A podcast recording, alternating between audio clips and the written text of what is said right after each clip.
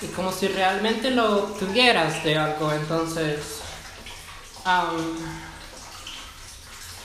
de esa forma puedes captar el sonido y, convertirlo en varios en varios puentes para, para guiarte por lo que quieres dar a entender o quieres transmitir en algo.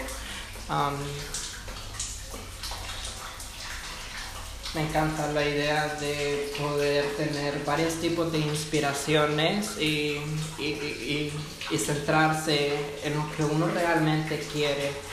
Es como, como anotar cada una de tus cosas que no solamente te hacen sentir bien como persona, sino también eh, espiritualmente.